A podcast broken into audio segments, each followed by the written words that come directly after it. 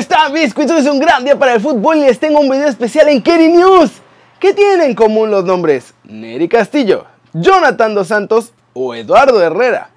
Sí, sí, obvio, todos son futbolistas, pero no solo eso. También fueron jugadores que dijeron que iban a ser estrellas en Europa. Y pues nada, nada de nada. Se quedaron así, en eternas promesas.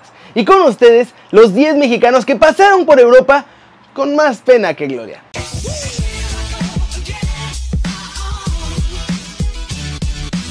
En el número 10, Jonathan Dos Santos. La realidad es que el menor de los Dos Santos figuraba como una gran promesa del Barcelona. Sin embargo, nunca pudo brillar como se esperaba y tras varios torneos, siendo Vancomer del Barcelona, pasó al Villarreal donde parecía que iba a ser la gran figura. Pero en lugar de eso, prefirió irse con su hermano a la MLS con el Galaxy.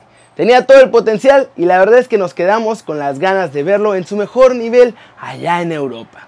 En el 9, Ulises Dávila, el canterano de Chivas, parecía haber convencido al Chelsea pues llegó a firmar por 5 años, pero luego me lo cedieron al Vitesse. De ahí al Sabadell, luego al Córdoba, luego al Tenerife y en fin, nunca se consagró mi chavo. Terminó la Liga MX hace un par de torneos atrás cuando Santos lo fichó de regreso, pero Tampoco duró ahí y se tuvo que ir y ahora juega en el fútbol de Nueva Zelanda. Háganme el favor. En el 8, Antonio Pedrosa. Tal vez a muchos ya no les suena este nombre, pero imaginen que le apodaban el Rooney mexicano. Ay, nada que ver muchachos, nada que ver con el inglés. El apodo solo era porque tenía sangre inglesa, lo que lo llevó a jugar al Crystal Palace. Esto tras un breve paso por Jaguares de Chiapas. Después de que se hablaban maravillas de él, solo jugó 5 partidos y aunque tenía contrato de 3 años, solo duró uno allá en la Premier League en 2012 y regresó al fútbol mexicano donde nunca, nunca se pudo consagrar. Muchachos, lástima por el Rooney mexicano. En el 7, Eduardo Herrera parecía que era otro delantero que podría brillar en Europa, pero la realidad es que nunca brilló allá en Escocia cuando se fue con los Rangers, y su paso en el viejo continente dejó mucho que desear. En el 6, Pedro Arce. Los seguidores del América lo deben recordar, muchachos. Lo digo porque hace un par de temporadas fue un fichaje de Miguel Herrera que parecía ser como ese chavito que se traen de Europa para hacer figura acá. Pero Arce empezó su carrera en Suiza con el FC Baulmes. De ahí jugó entre clubes de Grecia y otros países para después militar en el América. En México no la hizo, así que se regresó a Grecia con el Panionios y pues la realidad es que ahí sigue, nunca se ha trascendido de nada y nunca va a pasar nada más con él. En el 5, Omar Bravo, el ex de Cruz Azul, Atlas y obviamente ídolo de Chivas, con histórico en la Liga MX. De eso nadie debe tener la menor duda, muchachos. Pero en Europa, la verdad, Biscuits es que no la hizo.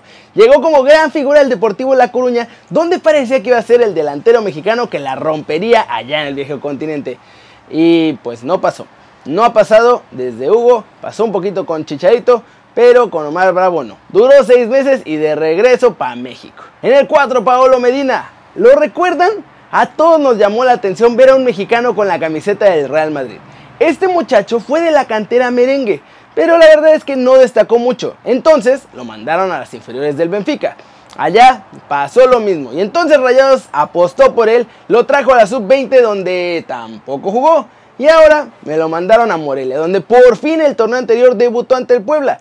En Europa no la hizo, en México no la ha hecho y ahora tampoco la pudo hacer, que digamos, mucho en la Liga MX, esta perla mexicana. En el 3, Adrián Gorange. Hace un tiempo la entrevisté y parecía que sería una versión mejorada de Miguel Ayun allá en Europa. Estaba con el Wolfsburg, sin embargo, aquí la mala suerte fue la que hizo que todo saliera mal. Pues mi muchacho tuvo una lesión súper difícil en la rodilla que lo dejó casi un año fuera y obviamente con esto era imposible convencer a los técnicos. Es por eso que para esta clausura hizo pruebas con el América.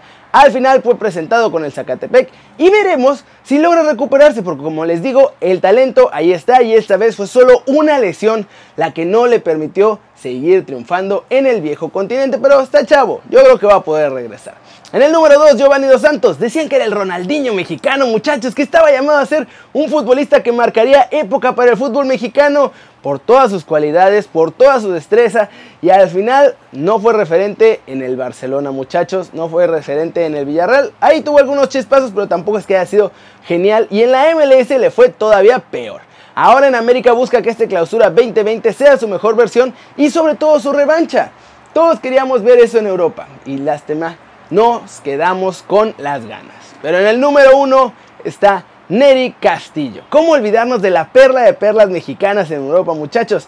Neri Castillo. Lo convenció Hugo Sánchez porque podía jugar con Uruguay y tenía otras opciones. Sin embargo, Hugo fue el que lo trajo al Tri. Brilló en la Copa América donde hizo ver mal a los propios brasileños. Y después desapareció mi muchacho. Estuvo en el Manchester City pero no le fue bien. Tuvo problemas personales y entonces se acabó su carrera. Ahora tiene una tienda de pesca y en su momento, como les digo, Hugo Sánchez hizo de todo para que representara al Tri, muchachos.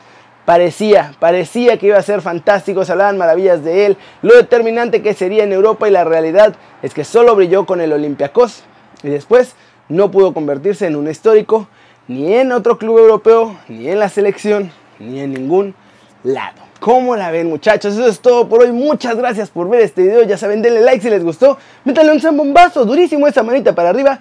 Si es que así lo desean. Estilo 2020. Yo soy Kerry Ruiz y como siempre, un placer ver sus caras sonrientes y bien informadas. Chao, chao.